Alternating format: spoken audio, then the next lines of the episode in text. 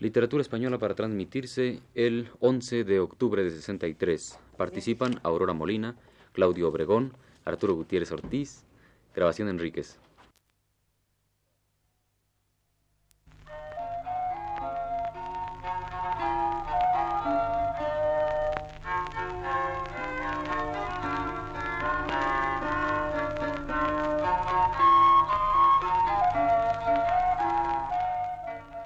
Buenas tardes, amable auditorio. Radio Universidad de México presenta Literatura Española, un programa a cargo del profesor Luis Ríos.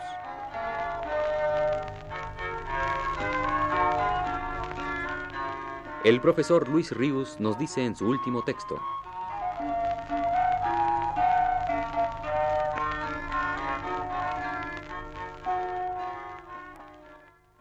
Ya advertimos el viernes pasado de cuántas transformaciones ha sido capaz Dulcinea en el transcurso de la historia creada por Miguel de Cervantes. ¿Cuándo ha sido falsa? ¿Cuándo verdadera? Conviene insistir en que al pintar a Aldonza Lorenzo, al sacar a la luz a las tres labradoras del Toboso, al transcribir los epitafios a Dulcinea de los académicos de Argamasilla, Cervantes no hace más que tratar de situar a su heroína en la doble corriente histórica y poética, mostrándola a los ojos de todos con ese doble enfoque que es el que Cervantes quiere que ilumine el mundo de su creación. Para algunos, Dulcinea no existe más que como un símbolo. Es una mera abstracción en la mente desvariada del caballero. Es el nombre con que llama a la gloria. Pero Don Quijote es un hombre de acción, de infatigable acción, y por ello no entiende de abstracciones puras. ¿Acaso el nombre Dulcinea ha podido parecérsele a los que así lo creen? De hecho, Dulcinea sin más pudiera serlo. Pero al darle Don Quijote nombre a su dama, Cervantes ha creado un personaje estrictamente poético. Ha reunido en uno dos términos incompatibles, encerrando una abstracción, Dulcinea, en unos límites concretos, del Toboso. Esto que históricamente es un contrasentido y que tanto da que reír a quienes lo juzgan con ese criterio, Sansón Carrasco, los duques, etc., es cabalmente poético. Aldonza Lorenzo, o Ana Sarco de Morales, o el ideal de la gloria, no corresponden al caballero heroico se hallan en planos distintos. La correspondencia justa para Don Quijote de la Mancha, lleno de contrasentido histórico también, está en Dulcinea del Toboso, que las comprende a todas tres, personaje fundamental, sino único, de su maravilloso mundo. Ella le da validez a ese mundo que el hidalgo ha merecido vivir, y a él mismo, cosa que no podrían conseguir por sí solas ni una labradora, ni un ideal, que no tuviese perfiles dibujables en la esperanza del deseo. Desde luego no puede identificarse a Dulcinea con Aldonza Lorenzo o con Ana Zarco de Morales o con la cantada en los epitafios del Tiquitoc y del Paniaguado. Dulcinea tiene una realidad propia en la historia que no es ni la de la labradora forzuda ni la de la señora principal del Toboso, pero estas son las que colaboran a dársela. A esta peculiaridad de su realidad histórica corresponde exactamente su realidad poética. Aquella esquiva todo intento de aprensión, de concreción, es Aldonza, puede ser Ana Zarco de Morales, quiere ser la labradora de las afueras del Toboso. Lo cierto es que la realidad a la que corresponden estas tres figuras está presente en Dulcinea, mas en ella no adopta la forma inalienable de ninguna de las tres, sino que ocultando la que posee, la sugiere, la revela evidenciándola de aquellas con las cuales se la confunde. Este es un caso excepcional en el Quijote, en la obra entera de Cervantes, pues en los demás la concreción es absoluta. Alonso Quijano era, un hidalgo de los de lanza en astillero, adarga antigua, rocín flaco y galgo corredor. Sabemos incluso que su mesa la componían una olla de algo más vaca que carnero, salpicón las más noches, duelos y quebrantos los sábados, lantojas los viernes, algún palomino de añadidura los domingos. De Sancho conocemos también su condición y su familia, de manera que no lo confundiríamos con otro labrador de los de su lugar. Y así como a estos, en justa correspondencia con su realidad histórica, la poesía los recrea destacando sus perfiles a los ojos del lector, dándoles una forma siempre presente e inequívoca, a Dulcinea la ha hecho huidiza y de apariencia invisible.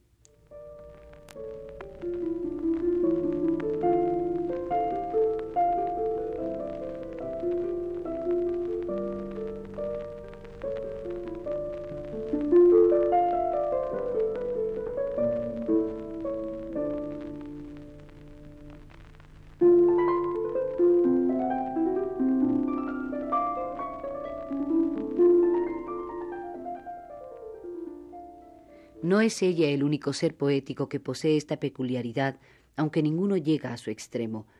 Don Juan tiene también un poco de ese aspecto fugitivo. Los poetas que han tratado de apresarlo en el recinto de un poema o de una comedia no lo han conseguido. Todo lo más han logrado apresar una imagen que en algo participa de la suya. Mas lo que nosotros sentimos su entera realidad no ha quedado encerrada en ninguna de sus representaciones. No por eso su realidad es más dudosa o débil que la de otras imperecederas criaturas de la poesía. Hay que recordar a este propósito que revelador de esta peculiaridad de Dulcinea es el episodio de la cueva de Montesinos. Nunca don Quijote sintió inseguridad mayor, y Sancho, refiriéndose a aquello, no dejaba de hacer alusiones a la verdad que el buen caballero debe guardar en toda ocasión. Y no se olvide cómo don Quijote, para zanjar definitivamente la cuestión, hizo del político por una vez en su vida heroica, y buscando una buena transacción, le propuso al oído a Sancho cuando lo de clavileño. Sancho, pues vos queréis que se os crea lo que habéis visto en el cielo, yo quiero que vos me creáis a mí lo que vi en la cueva de Montesinos. Y no os digo más. Negar la realidad de Dulcinea es como negarlo a él, a Don Quijote de la Mancha. De ahí la afirmación constante que hace de su dama, que es siempre tan significativa y rotunda como su famoso yo sé quién soy.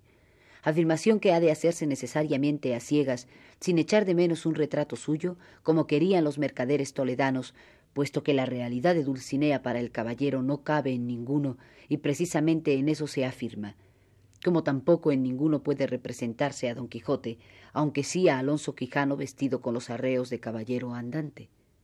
La de Dulcinea se sustenta sobre todo en la ausencia, y tal realidad al afianzarse más fortalece la de don Quijote, pues como tantas veces lo dice él, ella le da valor a su brazo, altura a su pensamiento, aliento a su voluntad, y no lo hace de otra manera que siendo el personaje copartícipe de don Quijote en una hermosa e imposible historia de amor.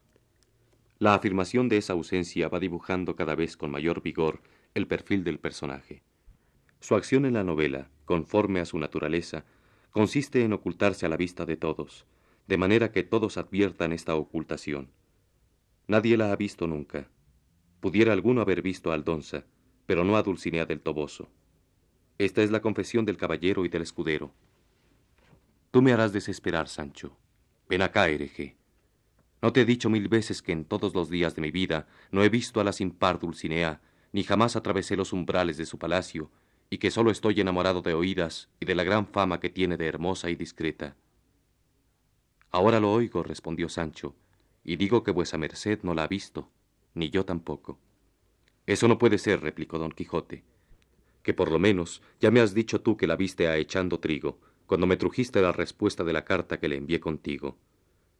No se atenga a eso, señor, respondió Sancho, porque le hago saber que también fue de oídas la vista y la respuesta que le truje, porque así sé yo quién es la señora Dulcinea, como a dar un puño en el cielo.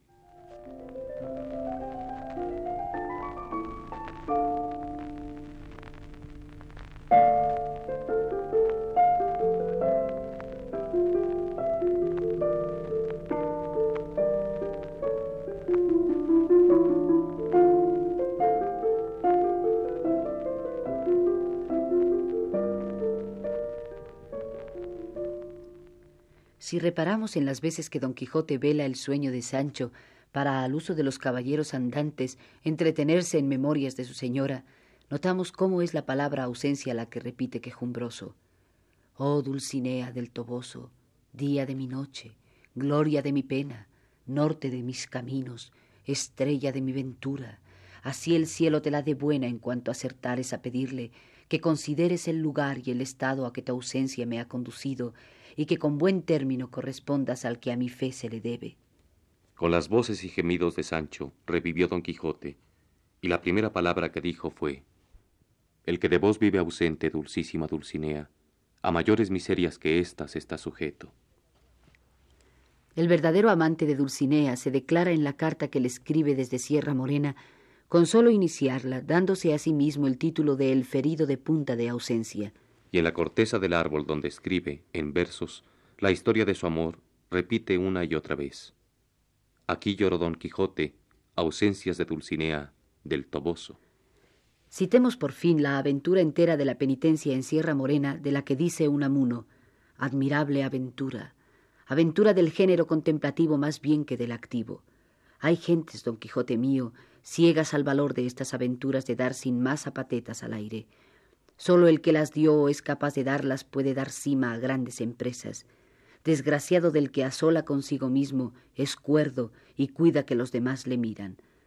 No va a consolarse en ella como Roldán o Amadís de agravios o desdenes de su señora, porque Dulcinea no se los ha hecho. Su motivo es mayor, más total. Viva la memoria de Amadís, y sea imitado de Don Quijote de la Mancha en todo lo que pudiere, del cual se dirá lo que del otro se dijo, que si no acabó grandes cosas, murió por acometellas.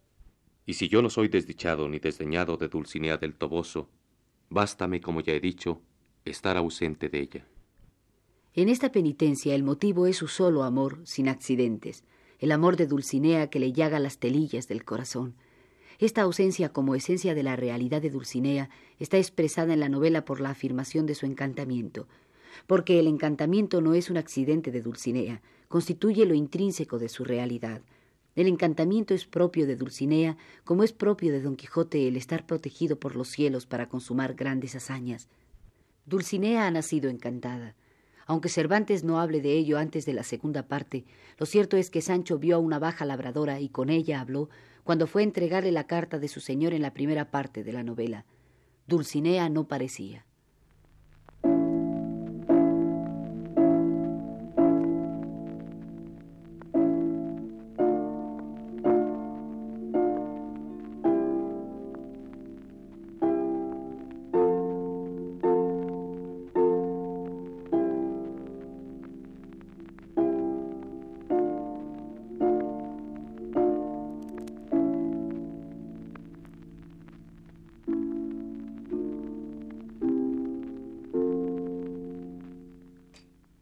Esta definitiva ausencia de su dama es lo que desespera a don Quijote, no siendo ella otra cosa. Ya hemos notado el tono quejumbroso del caballero cuando alude a ella, cuando en efecto, al lamentarse está fortaleciendo la realidad de Dulcinea. Así pues, al tiempo que esta realidad, al afirmarse, está haciendo posible la realidad heroica de don Quijote, está también desarrollando y precipitando el drama que interiormente vive el héroe. Este consiste en que Don Quijote no se conforma, al cabo, con adorar a Dulcinea como algo inalcanzable. Dulcinea, ya se ha dicho, no es una ficción, y de ahí nace el impulso de alcanzarla, de apresarla entre sus brazos, y su inmensa alegría cuando los pronósticos le aseguran ese fin.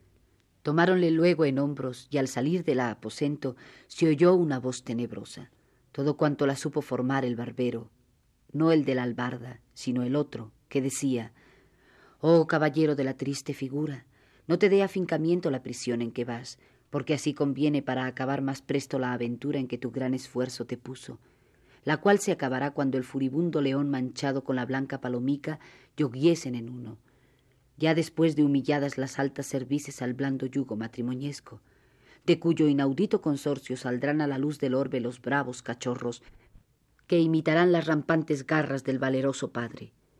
Quedó don Quijote consolado con la escuchada profecía, porque luego coligió de todo en todo la significación de ella, y vio que le prometían el verse ayuntado en santo y debido matrimonio con su querida Dulcinea del Toboso, de cuyo feliz vientre saldrían los cachorros, que eran sus hijos, para gloria perpetua de la Mancha.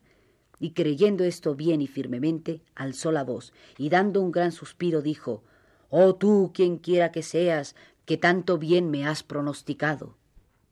Pero si bien es cierto que Dulcinea no es una ficción, sí lo es que ha cobrado su realidad de ausencias, y pretender ir contra ellas es desvirtuarla y errar. La creencia de la profecía va en contra de la verdad de su dama, y por lo tanto contra su propia verdad.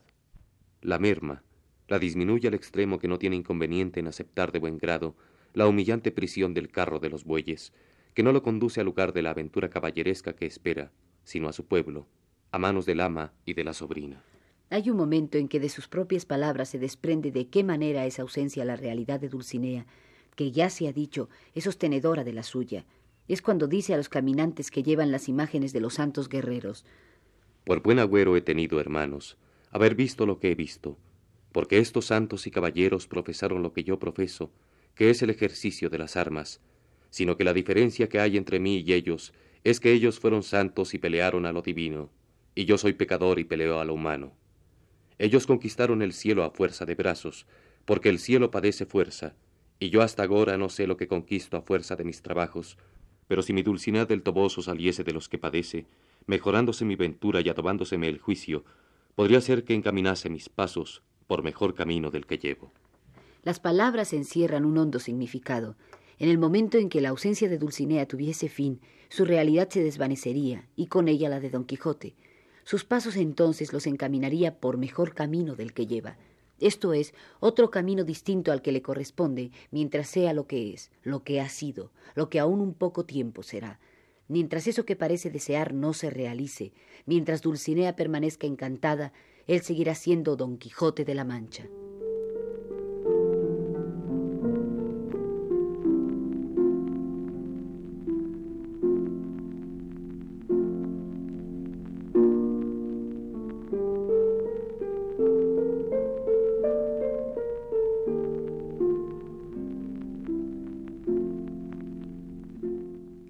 En el capítulo 72 de la segunda parte, el antepenúltimo de la historia del ingenioso Hidalgo, dos grandes acontecimientos suceden.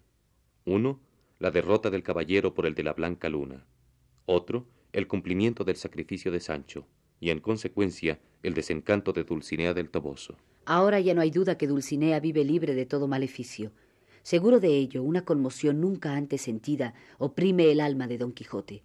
Tiene encima el desconsuelo de la derrota, pero la certidumbre de ese tan deseado y maravilloso acontecimiento y la esperanza de ver pronto a su señora delante de sus ojos y de poder acariciarla con sus resecas manos le aligeran esa carga, de modo que parece que los azotes de Sancho también lo han redimido de ella.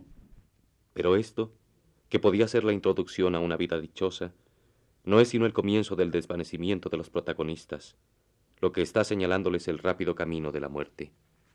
Desencantada ella, derrotado él, sus realidades han sido heridas en algo medular. Dulcinea era hija del encantamiento. Ya está dejando de ser Dulcinea.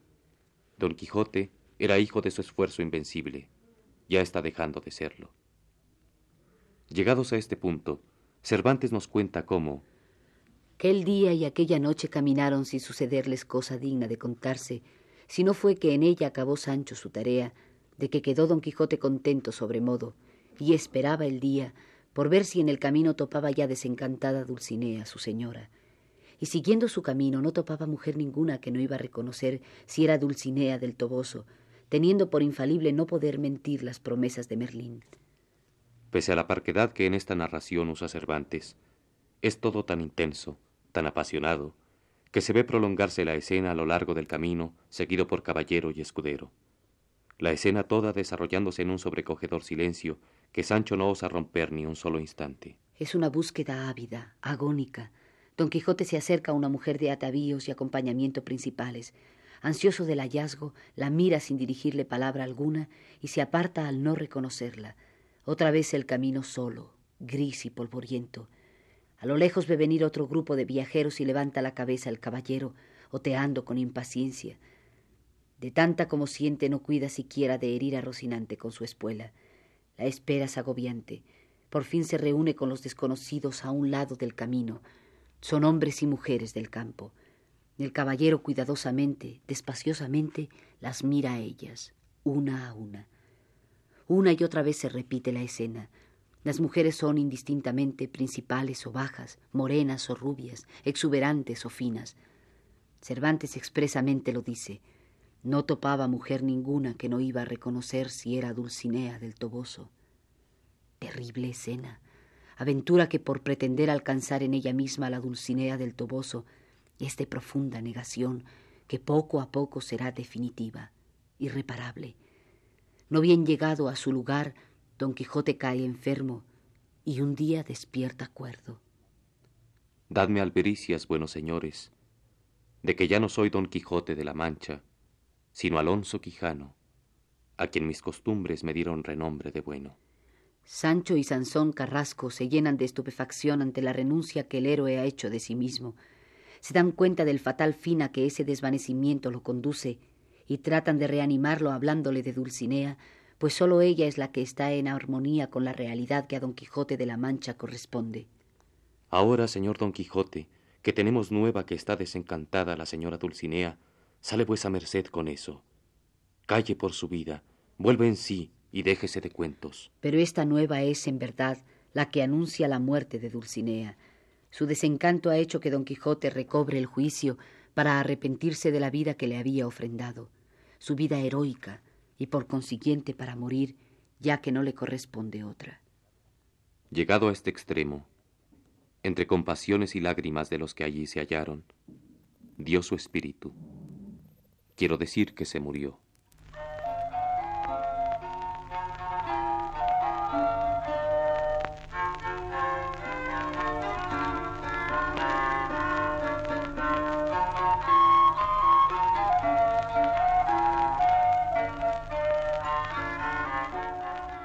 Radio Universidad de México presentó Literatura Española, un programa a cargo del profesor Luis Ríos.